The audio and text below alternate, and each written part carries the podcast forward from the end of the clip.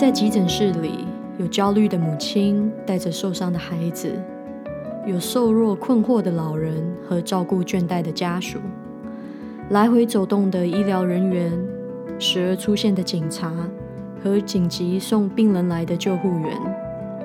我站在混乱忙乱的急诊室走道中，面对着极度不友善的病人家属。这是我实习以来第一次感到自己委屈。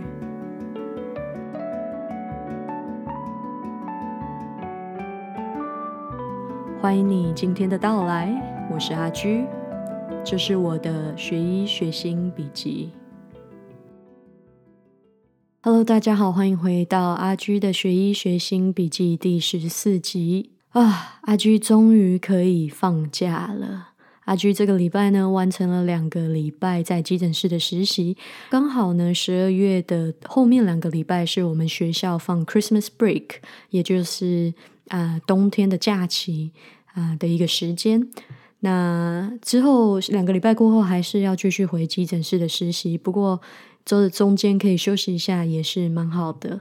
那阿居现在在录音的这个时刻，其实精神是有一点差的哦，因为阿居刚刚做完一个所谓的 graveyard shift，啊，也就是半夜的啊，晚上十一点到早上七点的这样子的一个班表。那么在加拿大的急诊室的医生呢，他们都是我们称所谓的 shift work，啊，也就是排班的一个制度，每一个班就是八个小时这样子，所以呢。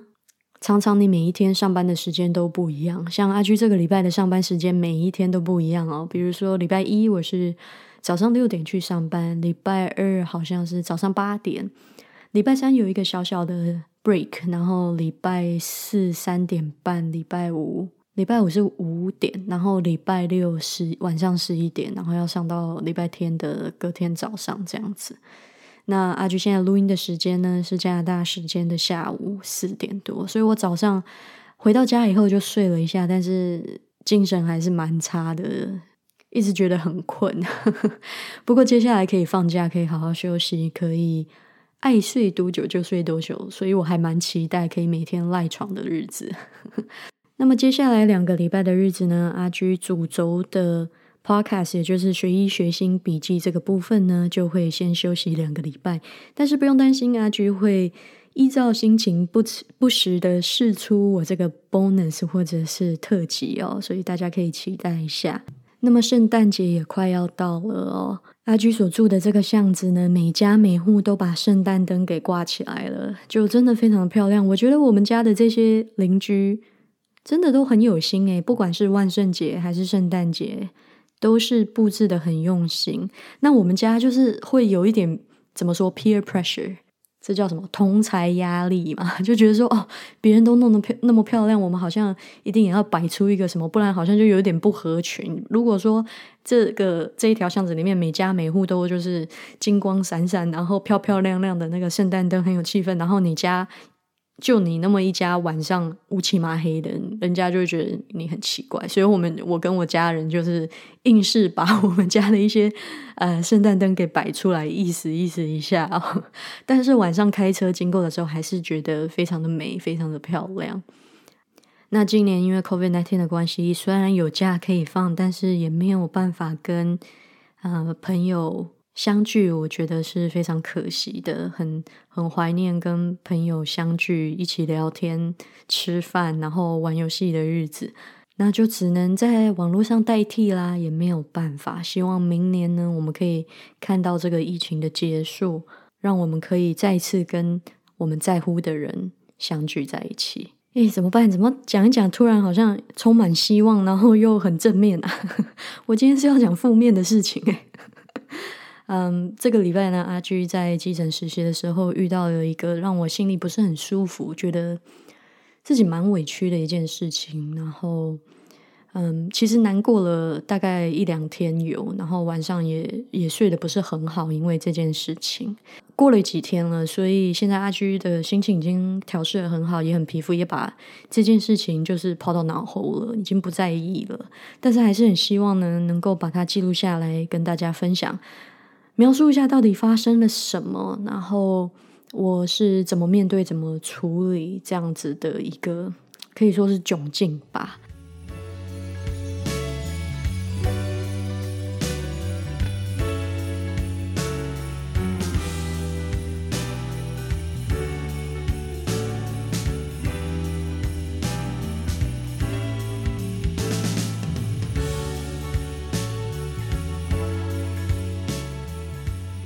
二零二零年马上就要结束了，面对即将要过去的一年，不知道你有什么样的想法呢？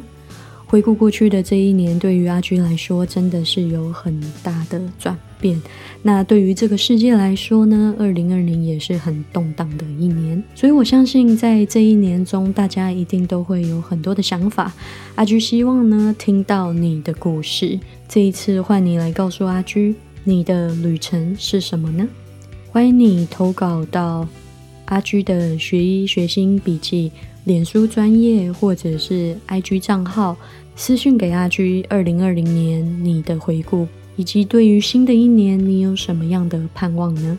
你也可以写 email 到阿居的信箱 madjourney j u j u at gmail dot com 来告诉阿居你的故事。阿居希望呢，在年底或者是年初的时候，可以做一个特辑哦。赶快来投稿，阿居想要听到你的故事。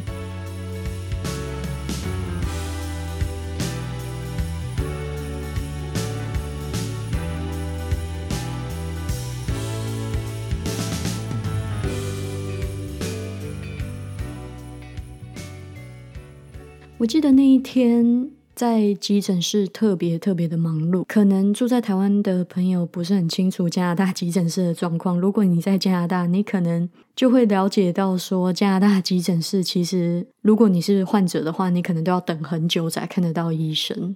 这个是有原因的，因为急诊室真的很忙，嗯，病人很多。那很多时候也会有很紧急的状况，那医生一定是会放下手中所有的一切，先去照顾那个紧急需要治疗的病人先，所以就导致其他比较没那么紧急的一些病人呢，就可能要等很长的时间才看得到医生。那这一天，我记得那一天我工作的时候特别特别的忙碌，那一天有两个紧急的病人。他们都是救护车直接送进来的，然后其中有一位还是一个 criminal，一个刑犯哦，所以他身旁还有很多警察，然后刚刚出狱没多久又被警察抓回来这样子，然后生命在一个蛮危险的状态。那身为医学生，我虽然没有办法做什么，但是。这样子的事件不是常常发生，说我一定我能做的就是在旁边观察，因为老师们都很很忙的在做他们的事情，也没有太太有空理我们，这样我们就只能在旁边默默看，然后之后再去问老师一些问题。然后另外一个紧急的也是一个老人家有有心脏病的问题，这样子。所以我记得那一天急诊室的人是多到就是床房间都已经不太够用，然后有很多病人都是。直接架一个床，然后就躺在走廊上。那我的老师呢，他就带着我到急诊室外面的一个走廊上面，然后那边一样也是躺了好几个病人。他就要我去看其中一个老太太，她已经九十几岁高龄了，将近快一百岁了。然后她也有老人痴呆症。那老师就带我过去，拿了她的很简单的病历。一般在急诊室的时候，我们会有急诊室的护士会先对病人做一个 triage。triage 是什么意思呢？就是他会先评估一下病人的紧急的状态，大概写下他是什么样的症状，为什么他会来到急诊室，这样子来协助我们可以整个流程可以更顺畅哦。我们就拿了那个 triage nurse 急诊护士所写的很简单的几个句子，大概有一点印象，知道说哦，他们为什么来？那这位老人家为什么会来到这里呢？就是他其实是住在一个老人院的。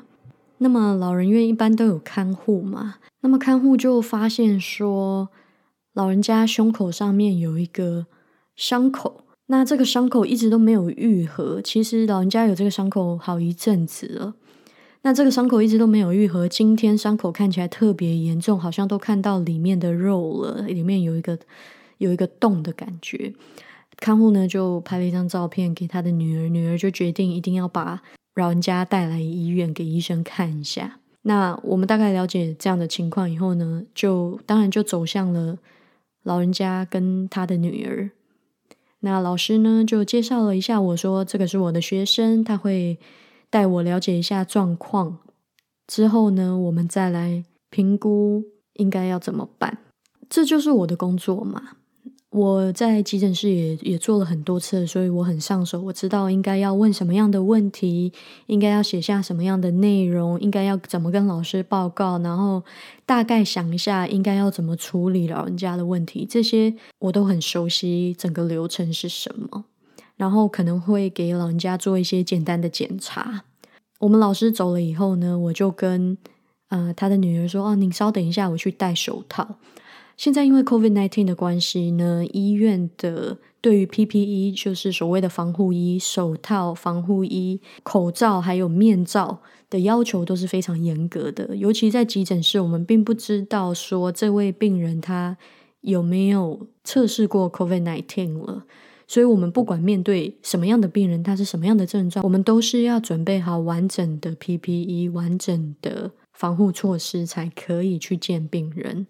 当时呢，我就想说先离开一下，去戴个手套，然后穿好防护衣什么的。当我再走回去看这一位病人还有他的女儿的时候，他女儿就用一个不是很客气的口气问我说：“这个手套是干嘛的？你为什么要戴手套？”然后我心里就觉得蛮奇怪的，因为从来没有病人问我说：“医护人员，你戴手套干嘛？” 医护人员不是常常戴手套吗？然后我就跟他说：“哦。”嗯，just in case I I need to examine her，意思就是说，呃，就是万一以防万一，说我如果需要碰触病人来做一些简单的检查的时候，我是必须要戴手套的。然后他就冷笑了一下，然后说他已经九十几岁了，而且已经还有老人痴呆症。然后我心里疑惑就更多了。然后在这个时候，我已经感觉到他的态度真的不是很友善，整个人感觉很。很 stress，好像压力很大，很 frustrated，很不耐烦那种感觉。我我当下我心里就想说，他九十几岁不代表我就不需要碰他，或者是不需要做一些检查。我心里是这么想的，但是我嘴巴里因为他的态度真的不是很好的关系，所以我也直接反映出来，我就说，so 就是所以呢，I don't know what you mean，我不知道你什么意思。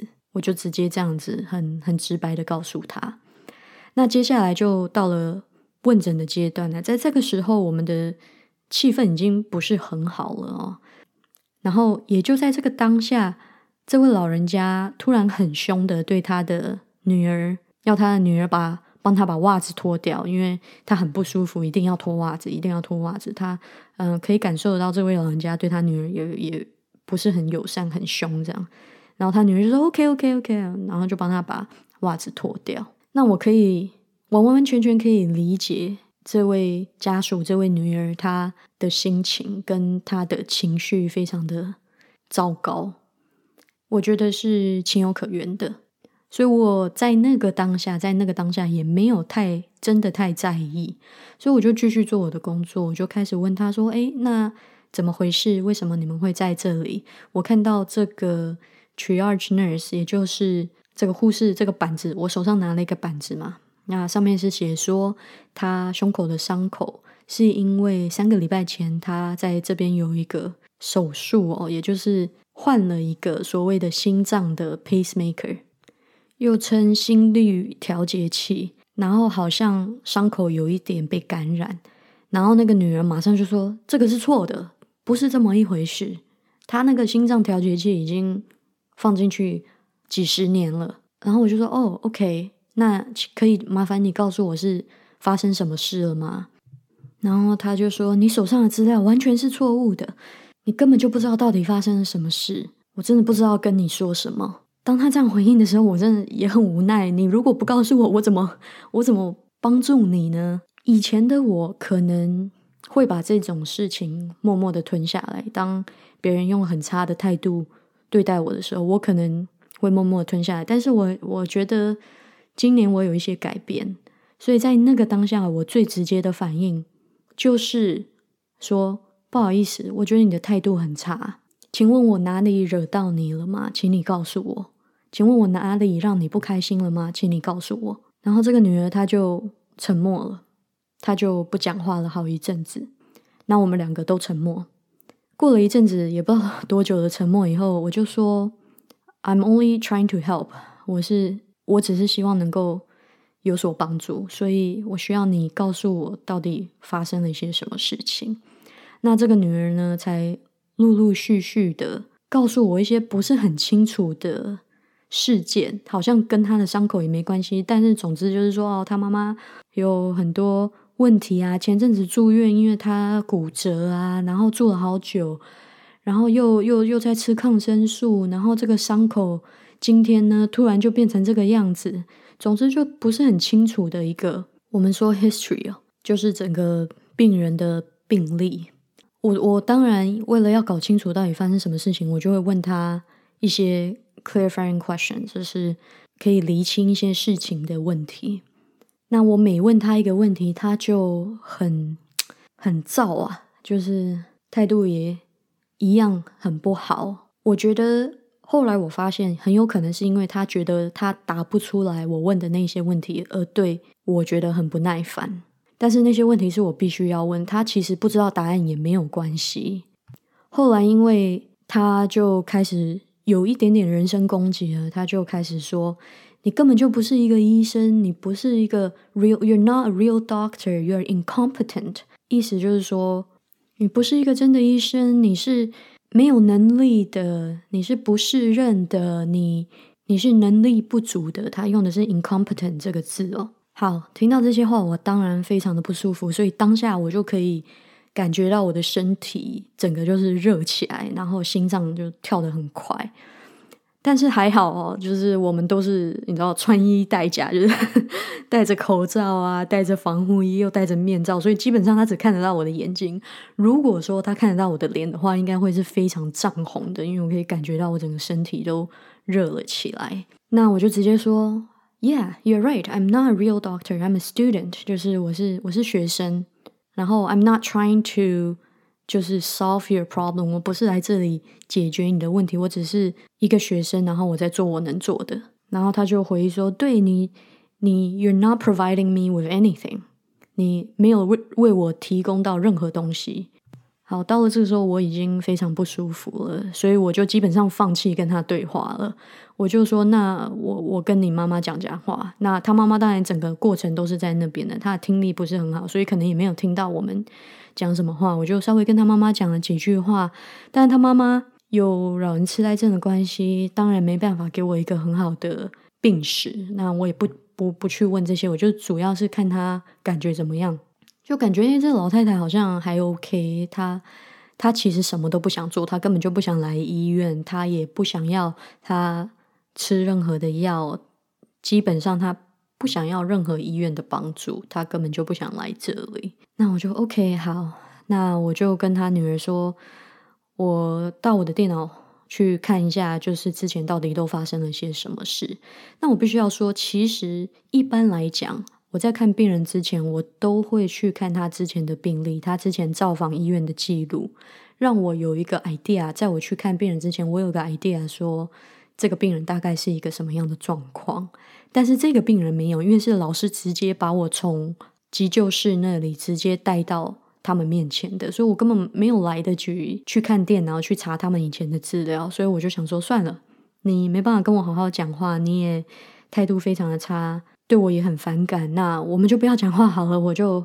反正你也没办法给我一个很好的故事哦，很好的整个病例，那我就直接到电脑上面去查好了。既然你说他之前才刚住过院没多久，那医院应该都会有资料，所以我就去查，我就花了一点时间查，然后终于发现说，哦，其实他上次住院的时候就有这个伤口了，而且上次住院的时候，那个当时的医生已经做好了一个 plan，也就是说怎么照顾这个伤口。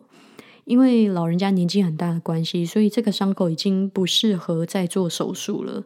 再让老人家经历手术，他的伤口可能只会更糟，更不容易愈合而已。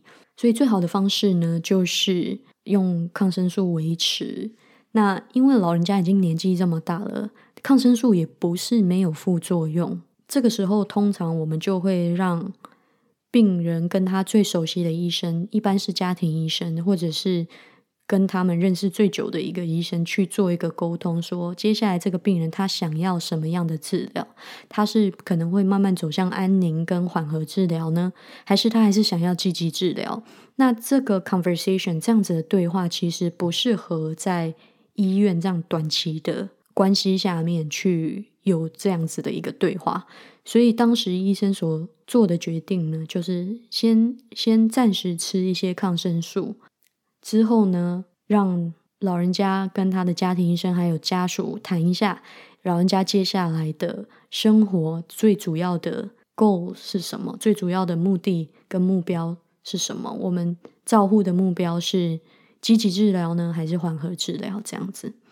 那当时其实就有一个这样子的计划，这样子的一个 plan 存在。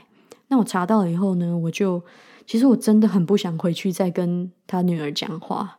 但是基于职业道德呢，我还是硬着头皮去了。我就跟他解释说：“哦，这个是我在电脑上面查到的资料。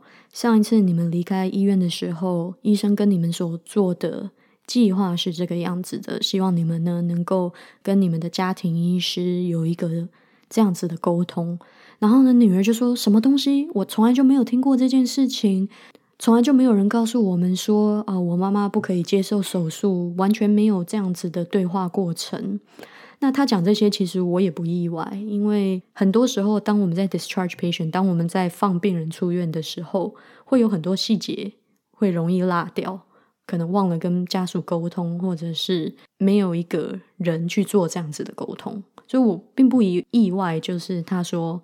没有人跟他们做这样子的沟通，我我是相信他的。我也跟他解释说，嗯，这个可能就 fall through the cracks，就是被漏掉了，被遗漏掉了。这个基本上就是我们上一次医生会诊的时候，他们还是请了一个感染科的专家来来来看这个老太太的这个伤口哦。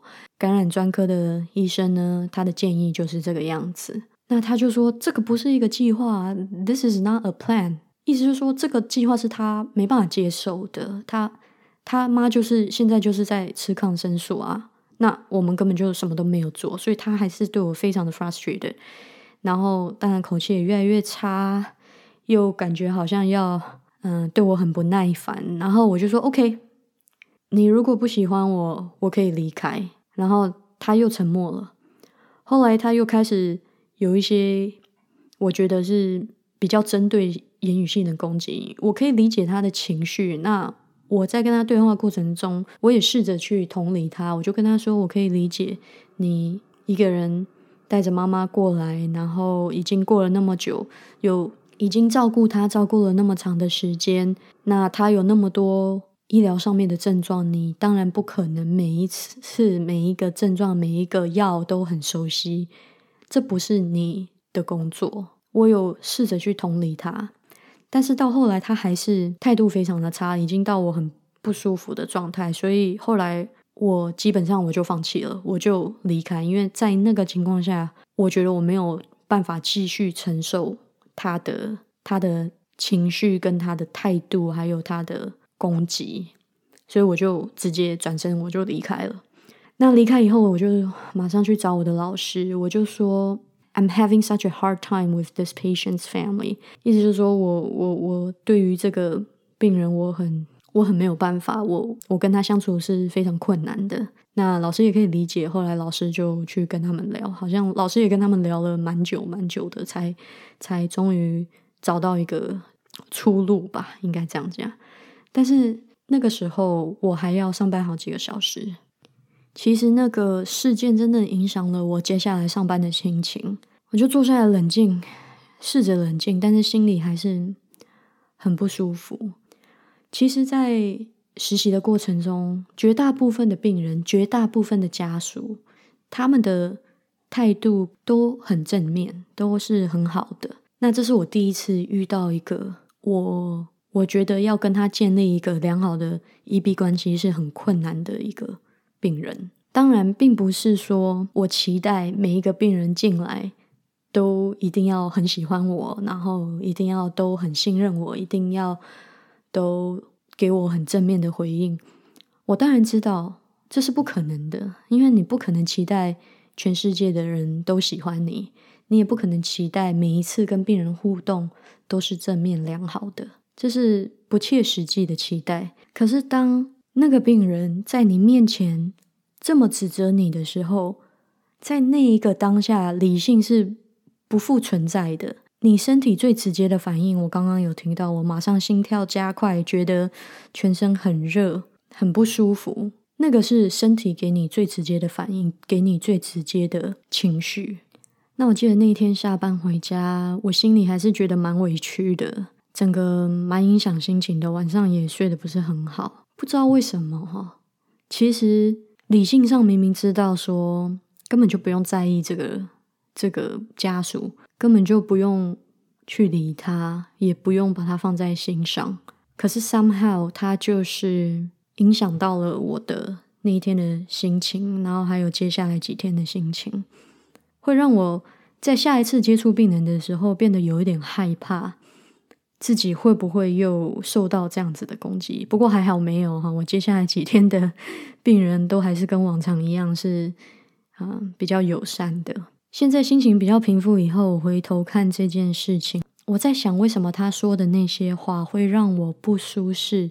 这么一段时间哦，理性上我明明就知道说根本不用在意他，他就是一个也蛮可怜的一个照顾者的倦怠，在一个忙碌拥挤的急诊室，在疫情盛行的时候，带着他高龄的妈妈来到了医院求诊，我完完全全可以理解他的心情。可是，即便在我理性上可以理解他的立场，理解他的心情，他对我说那些攻击性的言语的时候，我的心还是受到了影响。当我回去想这些事情的时候，我想这就代表着我的心里有一个点是比较脆弱的，是比较敏感的，而他讲的那些话刚刚好打中了这些点，而让我觉得不自在、不舒服，当下马上就有反应。所以它并不是一个脑袋里面理性思维里面的一个情绪反应，它是比较深层一点的直觉性的情绪反应。那这个敏感的点是什么呢？我想应该就是那个作为学生都会多少有一些好强，想要表现很好，想要什么事情都做得好的，对自己的那一份期待跟要求。那当别人当着你的面跟他跟你说，他觉得你能力不足，他觉得你没有用，没有帮助到他的时候，他刚好戳中了我心里执着的那一个点，那就是其实是一个对自己的太在乎，太在乎自己的表现，太在乎别人对自己的印象，太在乎别人怎么想自己的，所以表面上好像是说。这位家属，这位女儿，她情绪不好，态度很差，对我说了一些攻击的话。但是我如果没有那么在乎自己的话，事实上我也不会在乎他说我自己什么。所以其实仔细想想，我真正在乎的并不是他讲了什么，我真正在乎的其实是一个我想要刻画出来的对外的一个表象。所以很多时候，我觉得，我当我们经历到委屈啊、挫折啊，或者是在工作上面有不顺的时候，这些情绪反应它是很很直接的，它是它不是理性的，但是这些身体上的情绪反应却可以告诉我们很多事情。当我们仔细的去去感受它、去接受它、去想它，就可以发现。你真正在意的、真正让你不舒服的背后的那一个原因到底是什么？或许是因为我们想要塑造一个别人看到我们的形象，也或许是我们对于自我认知、对于自己是谁有一个特定的印象。而当外界给你的讯息挑战了你的认知以后，你就会感到焦虑，你就会感到不舒服，你就会感到难受。因为你的认知被挑战了，你对于自己的认知可能就要被别人打破了，所以你的身体并不喜欢这种感觉，它会马上让你的肾上腺素飙升，让你做好防卫机制，让你心跳加快，让你想要保护好自己的这一个认知。如果我们每一次遇到挫折，每一次遇到这样不如意的事情的时候，可以去接受它，去观察它。如果可以放宽心的去接受它、观察它，而不是去压抑它、抵制它，不要从理性上面去打压它，往往在更往里面一点，你会发现更深一层的纠结点。那就我这个礼拜的这个经验而言，我花了一点时间，让我自己静下来，去感受我心里的那一份不舒服，去完整的接受它。不去反抗它，然后我我自己平常会有有机会，我就会静心，所以我在那几天我也有特别回家以后就静心一下，慢慢的那个感觉，那个不舒服的感觉就它就自己淡化了，这个时候才会有更清晰的体悟，知道说哦，原来真正 trigger 我的，原来真正。让我不舒服的，其实是我对自己的一份要求跟期待而已，而对方只是丢出了一个影子，让我看见我自己。